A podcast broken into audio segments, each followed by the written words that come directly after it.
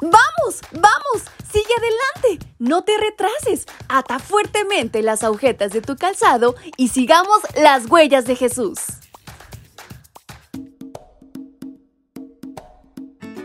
Buenos días chicos y chicas, ¿cómo están en esta mañana? Espero se encuentren muy bien y sobre todo contentísimos porque gracias a Dios tenemos una oportunidad más de vida que Dios nos ha regalado. Bienvenidos sean todos a este su devocional para menores y adolescentes y en este 5 de diciembre hay una gran reflexión por aprender. ¿Quieren saber de qué se trata? Pues vamos, acompáñenme.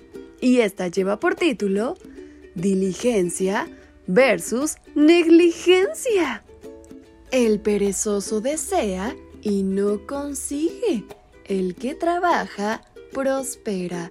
Libro de Proverbios capítulo 13, versículo 4.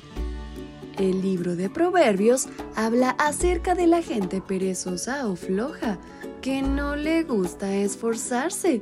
Estas son algunas de las actitudes que caracterizan al perezoso. Dice el perezoso, en la calle hay un león al acecho. El perezoso gira en la cama como la puerta gira en sus bisagras. Mete la mano en el plato, pero luego es incapaz de llevársela a la boca. Se cree más que sabio que siete personas que saben responder.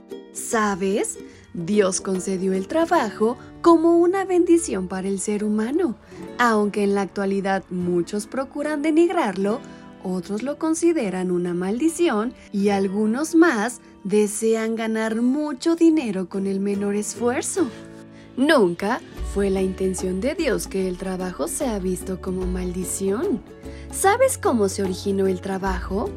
En el jardín del Edén. El trabajo de Adán y Eva era cuidar y cultivar la tierra. Génesis 2.15. Cuando Dios los sacó del jardín, les ordenó trabajar no por 30 o 40 años, sino toda su vida. Por otra parte, si te fijas el cuarto mandamiento, además de recordar el día de descanso que es el sábado, también ordena trabajar seis días. Pero desobedecemos el mandamiento cuando no descansamos el sábado. Pero también cuando no trabajamos los seis días.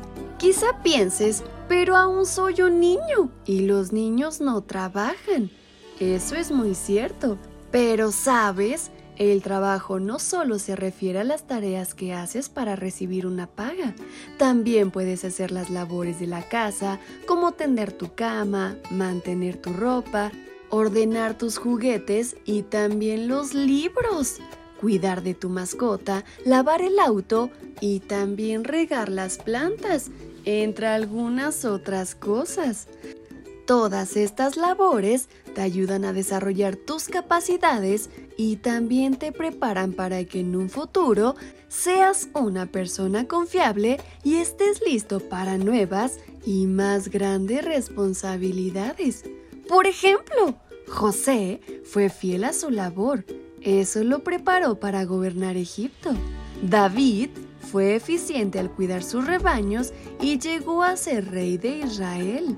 Josué fue fiel a Moisés y se convirtió en su sucesor. Así que hoy te pregunto, ¿qué esperas para cumplir con las responsabilidades que tienes hoy? Te aseguro que tú serás el mayor beneficiado, así que no lo olvides y todo consejo mencionado en la historia, síguelo y llévalo a la práctica.